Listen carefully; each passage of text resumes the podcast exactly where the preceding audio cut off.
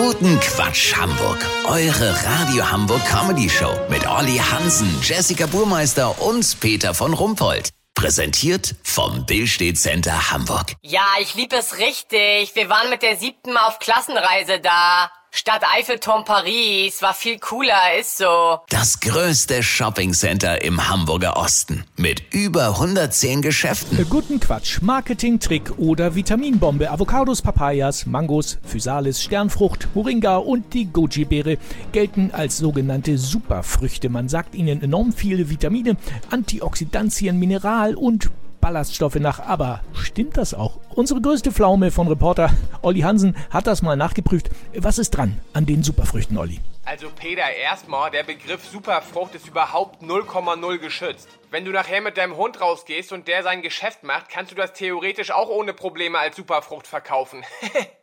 weißt, wie ich mein? Oh, Olli, bitte. Entschuldigung. Jedenfalls die von dir erwähnten Arten werden in Ernährungs- und Lifestyle-Magazinen und natürlich Blogs gehypt wie blöd. Vielen von den Beeren und Früchten wird dazu noch eine mystische medizinische Wirkung angedichtet. So soll die Physalis vor 3000 Jahren von den Inkas bei Hängebacken- und Bauchnabelanomalie angewendet worden sein. Dem darin enthaltenen Beta-Lactoglobulin wird außerdem eine immunisierende Wirkung nachgesagt. Im alten Bielefeld wurde sogar eine Tinktur daraus gewonnen, gegen Karies bei Goldfischen. Avocados helfen angeblich gegen Zugluft und Papayas verhindern Überbeine.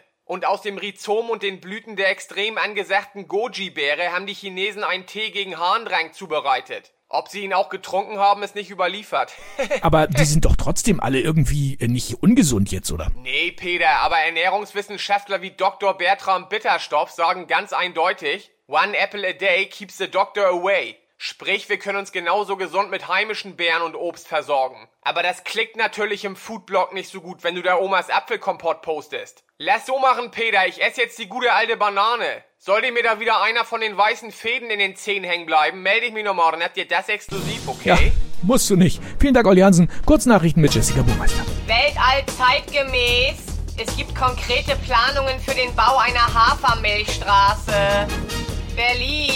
Lauterbach entschuldigt sich für Corona-Maßnahmen-Wirrwarr. Ich habe einen Fehler gemacht und begebe mich jetzt 30 Tage in Isolation, so der Gesundheitszausel zu guten Quatsch Hamburg. Kreuzfahrtbranche, sie will die Horrorjahre hinter sich lassen. Ja, solange Florian Silbereisen Traumschiffkapitän ist, wird das ja wohl nicht.